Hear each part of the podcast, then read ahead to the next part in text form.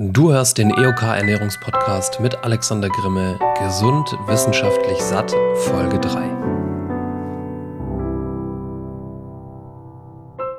Ja, da äh, nimmst du dir vor, einen Podcast aufzunehmen und eine neue Challenge zu starten. Und dann haut dich gleich am ersten Tag ähm, hier direkt so eine Erkältung aus den Socken. Also habe ich so auch noch nicht erlebt. Ähm, ich war mittags noch im Training und da ging es mir gut und bis zum Abend hin ähm, lief mir wirklich die Nase. Ich hatte Halsschmerzen ähm, und Kopfweh. Ähm, das kenne ich sonst nur im Verlauf so aus ja ein zwei Tagen und das ging jetzt hier innerhalb von Stunden. Ähm, aber so ist es eben. Es läuft nicht immer alles so, wie es geplant ist. Wir müssen das Beste draus machen und jetzt ja starten wir die Challenge eben nochmal neu. Ähm, verlieren ein paar Tage hier im Podcast, aber das werde ich wieder aufholen. Ähm, dann erstmal, ja, herzlichen Dank, dass du hier wieder eingeschaltet hast. Äh, wir haben in der letzten Folge unsere Ziele erstmal definiert. Ähm, falls du das noch nicht gemacht hast, ähm, an dieser Stelle nochmal der Hinweis auf die Folge zwei. Das Ganze ist natürlich essentiell in der Chronologie äh, hier an dieser Stelle ähm, und auch mit den Infos, mit denen es jetzt weitergeht. Also solltest du das noch nicht gemacht haben, wiederhol das bitte und hör dir zuerst noch die Folge zwei an. Wir haben außerdem gelernt, ähm, ja, wie ein gesundes Kaloriendefizit aussehen sollte, mit allem, was dazugehört, Grundbedarf, Aktivitätsbedarf ähm, und so weiter, ähm, um eben möglichst gesund ähm, auch nur Körperfett abzunehmen, wenn wir uns schon ähm, ja, der Stresssituation beziehungsweise unseren Körper der Stresssituation aussetzen, dass wir weniger Energie zuführen, als der Körper eigentlich braucht. Und wir haben auch gelernt, dass das berechnete Kalorienziel, das wir mit entweder meinem Kalorienrechner oder mit jedem anderen Kalorienrechner, den es äh, da draußen gibt, ähm, dass das, was da rauskommt, dass wir das erstmal als falsch betrachten müssen. Wie also prüfe ich, ob das Ganze korrekt ist und ob dieses Ziel bei mir funktioniert? Welche Anpassungen kann ich da oder sollte ich vornehmen? Ähm, das wird ähm, auf jeden Fall ein ähm, Inhalt hier aus dieser dritten Folge sein. Ähm, wir beschäftigen uns aber zuerst mit meinen gesunden Basics. Das sind die Grundlagen ähm, unserer Umstellung, die so konkret jetzt auch erstmal noch nichts mit der Ernährung zu tun haben, ähm, die aber bei konstanter Durchführung, und das ist ganz, ganz wichtig, das ist ja mit der Ernährung ganz genauso, also es ist super, super wichtig, dass wir Routinen umstellen und alle diese Dinge eben langfristig tun und nicht eben nur an einem Tag einmal oder ein, zweimal die Woche, sondern eben wenn es geht, wirklich jeden Tag und die sich dann nachher eben auch wieder auf die Ernährung auswirken. Trotzdem ist es aber was, ähm, also es ist eine Reaktion auf eine Aktion, die wir eben nicht von heute auf morgen spüren. Ähm, das macht es dann eben ja für unser Gehirn immer so ein bisschen nicht greifbar und schwieriger. Ähm, desto wichtiger ist es eben, sich diese neuen Routinen hier anzueignen und damit starten wir jetzt auch erstmal. das, was wir ja auch in der Challenge schon als Tagesaufgabe ab dem Tag eins eigentlich mit dabei haben, das sind unsere ja, Tagesroutinen, die wir versuchen zu ändern. Ähm, natürlich, und das ist ganz wichtig, ich kriege auch ja bei so Themen wie Tagesroutinen ähm, dann natürlich immer direkt Fragen, E-Mails und so weiter. Ja, ich kann das aber nicht, äh, weil mein Alltag so und so aussieht oder ich laufe ja schon 15.000 Schritte, dann kann ich nicht noch mehr laufen.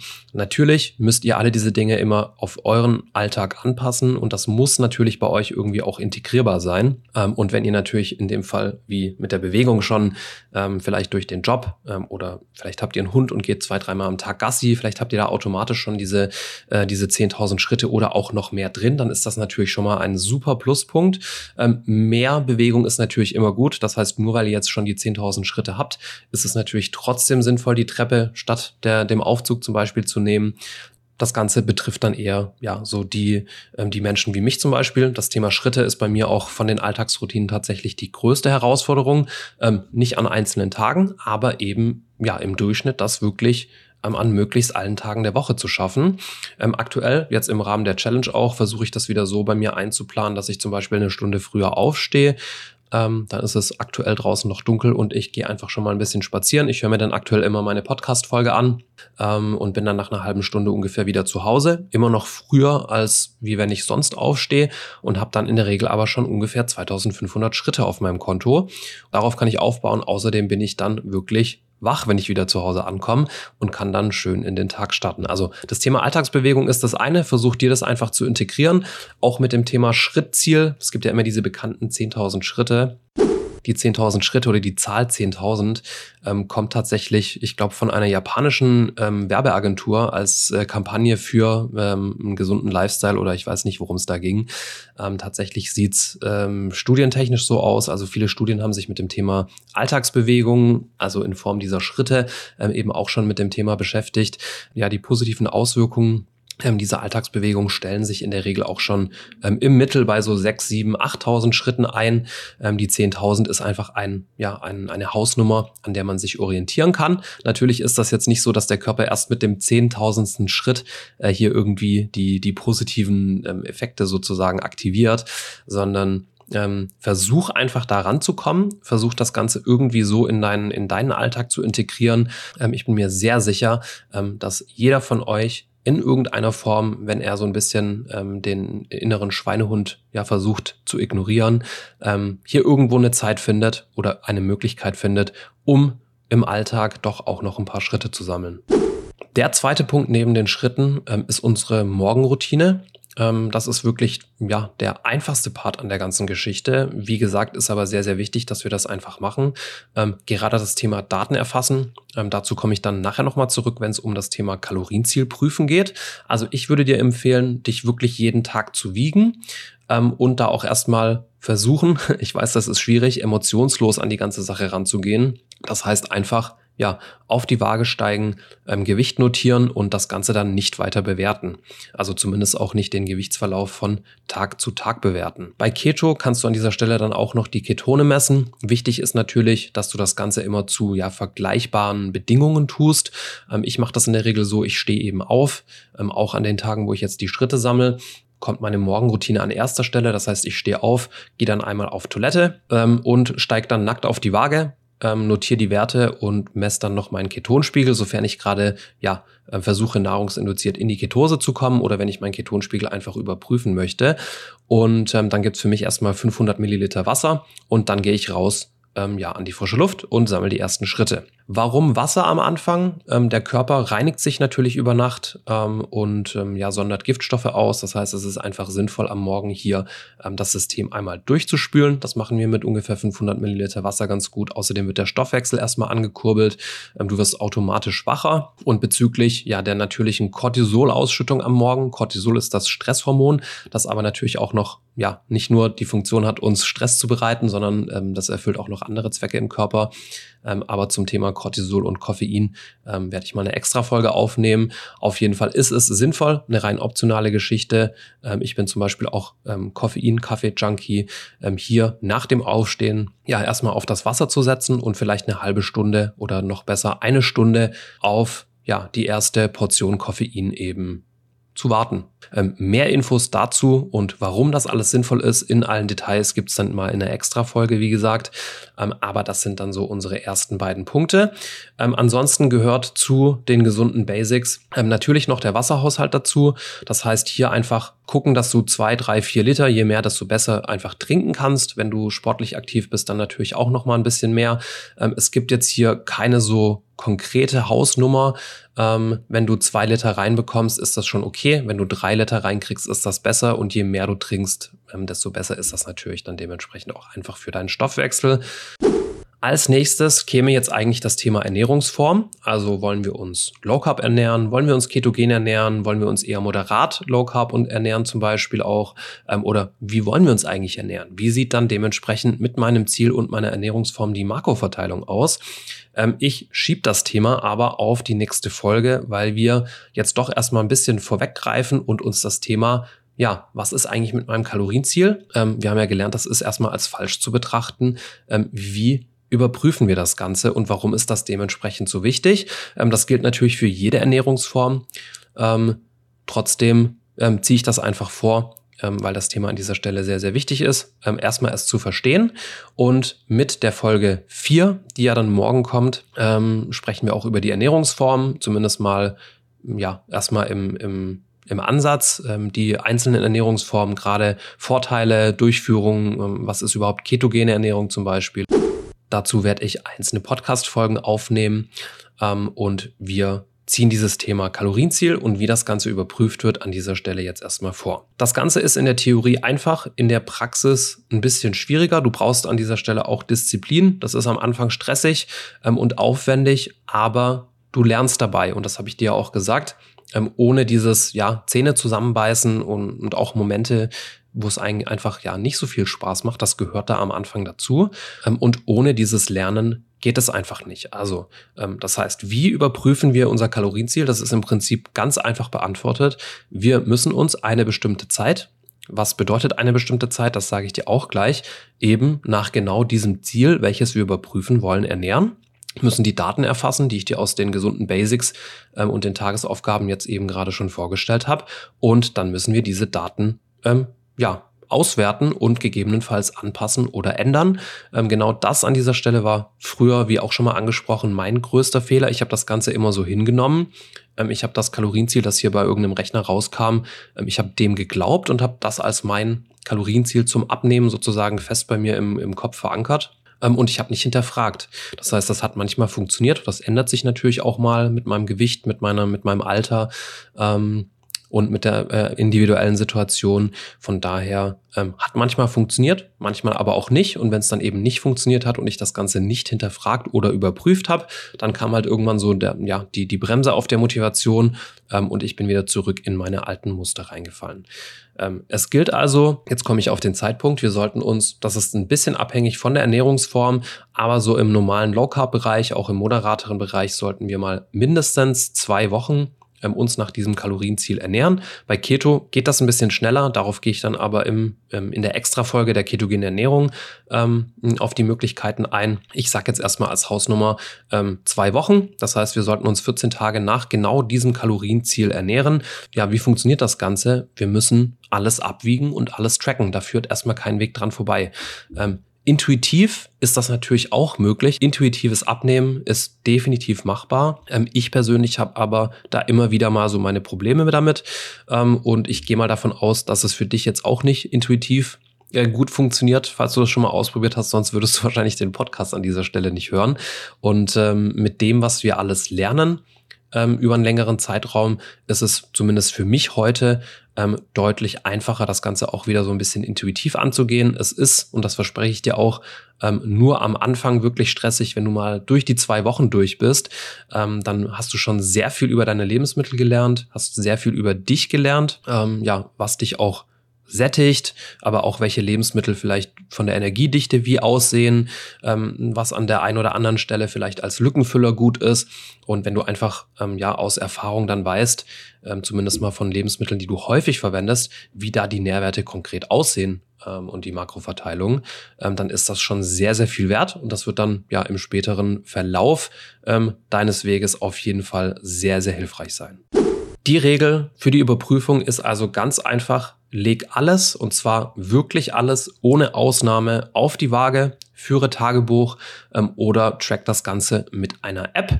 Ähm, schau hier an dieser Stelle einmal in die Show Notes. Ich gebe dir da ein paar Empfehlungen es gibt natürlich Apps wie ja, kostenfreie Varianten von ähm, FDDB ähm, oder Yasio. Das sind ja so die bekanntesten. Damit könnt ihr super gut eure Ernährung tracken.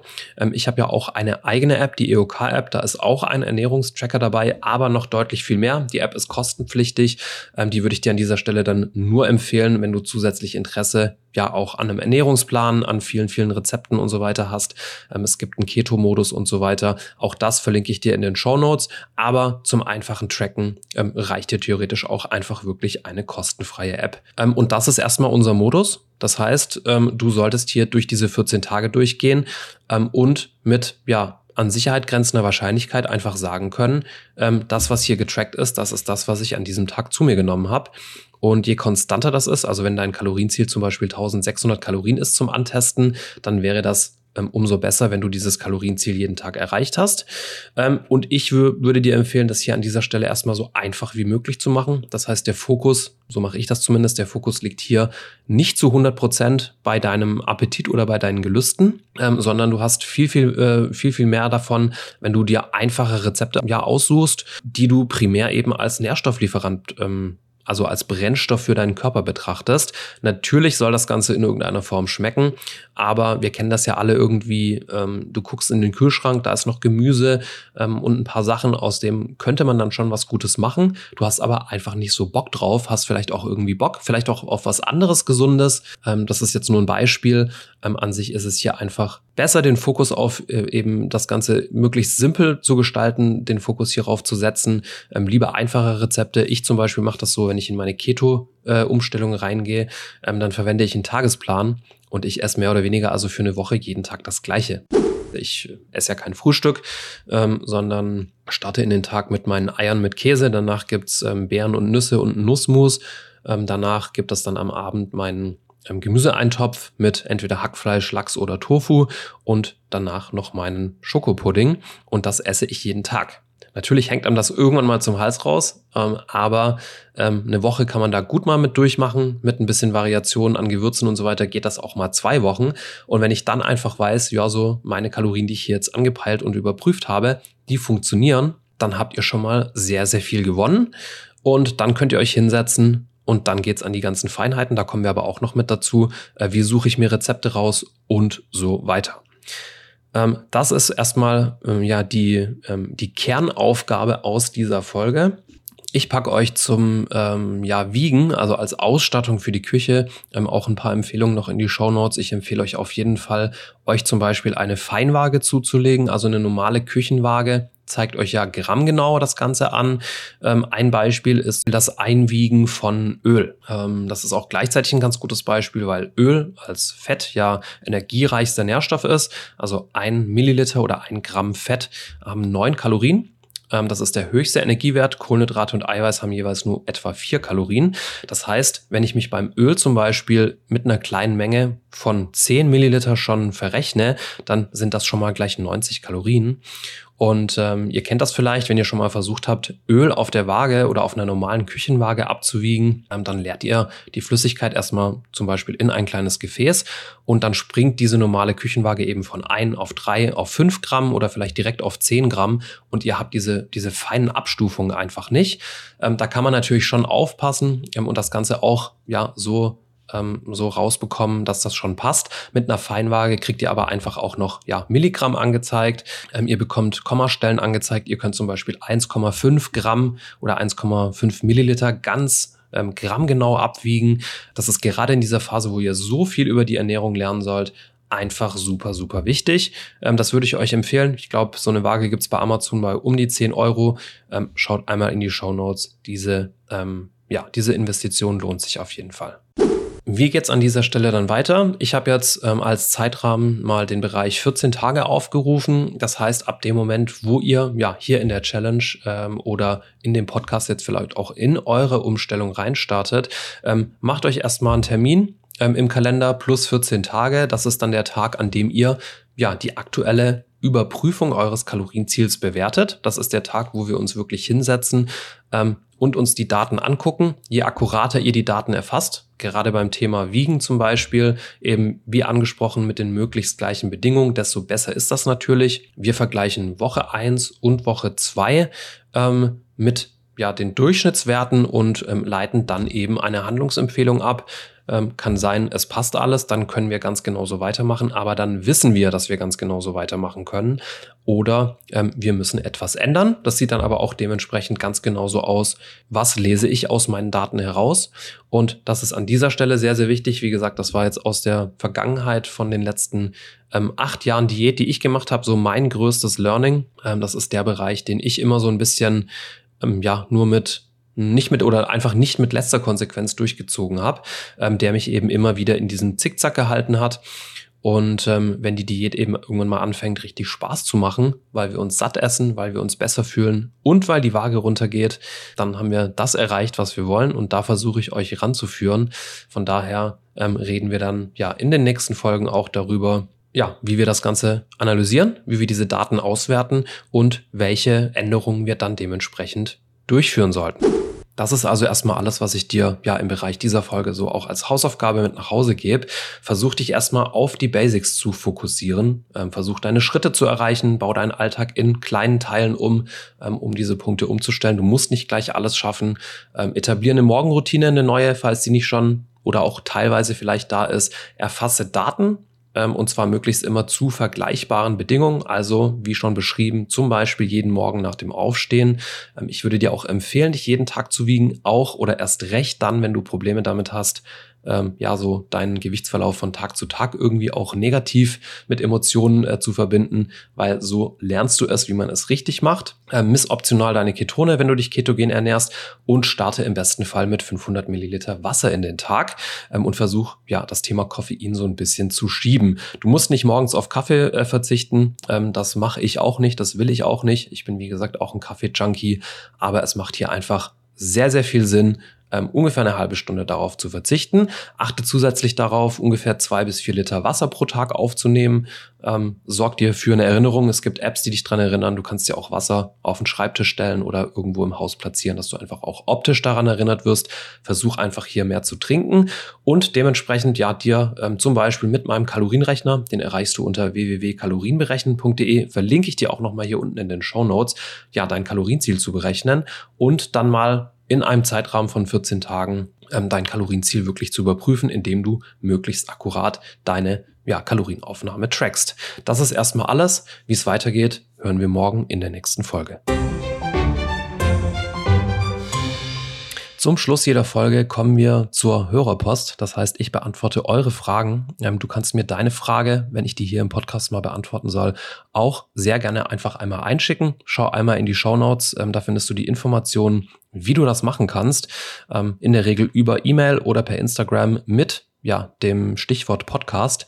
und vielleicht landet dann deine Frage hier auch mal am Ende einer Folge. Die heutige Frage kommt von der lieben Petra ähm, über Instagram, die übrigens auch an der Challenge teilnimmt ähm, und lautet, wie sieht's denn generell bei mir ähm, mit Rezepten ähm, und einer Portion aus? Was ist denn eine Portion? Äh, das ist natürlich auf der einen Seite eine gute, auf der anderen Seite aber auch eine blöde Frage ein bisschen, ohne das jetzt böse zu meinen, ähm, weil ein Rezept ja erstmal nichts anderes ist als ja die Sammlung an Informationen, die Sammlung an Zutaten und eine Anleitung für die Zubereitung eines bestimmten Gerichtes. Und die Mengen, die in so ja einem Rezept verwendet werden, sind eben ein Beispiel. Ähm, ein Beispiel für eine Portion. Was ist jetzt aber eine Portion? Ähm, gehen wir mal davon aus, ich ernähre mich intuitiv. Äh, wie ist dann vielleicht eine Portion definiert? Ganz klar nach der aktuellen Situation, in der ich mich befinde und meinem Sättigungsgefühl. Ähm, kennt ihr sicherlich auch. Manchmal hat man mehr Hunger, manchmal hat man weniger Hunger. Und in dem Fall, ja, definiert sich die Portionsgröße durch mein Sättigungsgefühl. Wenn ich satt bin, höre ich auf zu essen ähm, dann ist das jetzt meine Portion gewesen. Auf der anderen Seite, wenn ihr in ein Restaurant geht und einen Teller Spaghetti zum Beispiel bestellt, ist das sicherlich in der einen Situation auch mal eine vielleicht zu kleine Portion aus eurer Sicht. In im anderen Restaurant ist die Portion aber zu groß und es bleibt was übrig. Also da liegt es zum Beispiel im Ermessen vom Koch, wie viel hier als Portion auf dem Teller landet. Und genauso ist es in einer Diät von uns. Also wenn wir ein eigenes Kalorienziel haben, ähm, dann ist das praktisch die Antwort. Ähm, dann ist meine Portionsgröße definiert durch mein Kalorienziel. Beispiel, ich habe als Kalorienziel für meinen Tag 2000 Kalorien. Also habe ich diese 2000 Kalorien zur Verfügung. Ich habe natürlich jetzt noch ein paar Variablen wie Ernährungsform, mache ich zum Beispiel Intervallfasten oder nicht, wie viele Mahlzeiten habe ich denn oder wie teile ich diese Kalorien prozentual auf meine Mahlzeiten auf. Ähm, ich habe zum Beispiel so, dass ich mein Mittagessen eher immer ein bisschen kleiner habe und mein Abendessen ist größer. Das heißt, ich habe so 40 Prozent beim Mittagessen, 60 Prozent beim Abendessen. Frühstücken tue ich nicht, weil ich Intervallfasten mache. Also teile ich mir meine Kalorien zu 40 Prozent aufs Mittagessen und 60 Prozent aufs Abendessen auf. Habe also schon zwei verschiedene Portionsgrößen und ähm, so variabel kann man das für sich gestalten. Ähm, wie eine Portion für dich aussieht, das solltest als allererstes mal du beantworten können. Ähm, vielleicht sprechen wir da in der nächsten Folge auch ein bisschen drüber, wenn es um die Makroverteilung geht und wenn ich ja danach schaue, ähm, wie beurteile ich überhaupt ein Rezept? Passt das in meinen Ernährungsplan? Und wie errechne ich daraus eine für mich vielleicht passende Portion? Aber das werden wir uns in den nächsten Tagen und Wochen noch ganz genau anschauen. Jetzt danke ich dir heute für deine Zeit und ich freue mich, wenn du morgen wieder zu meinem Podcast einschaltest.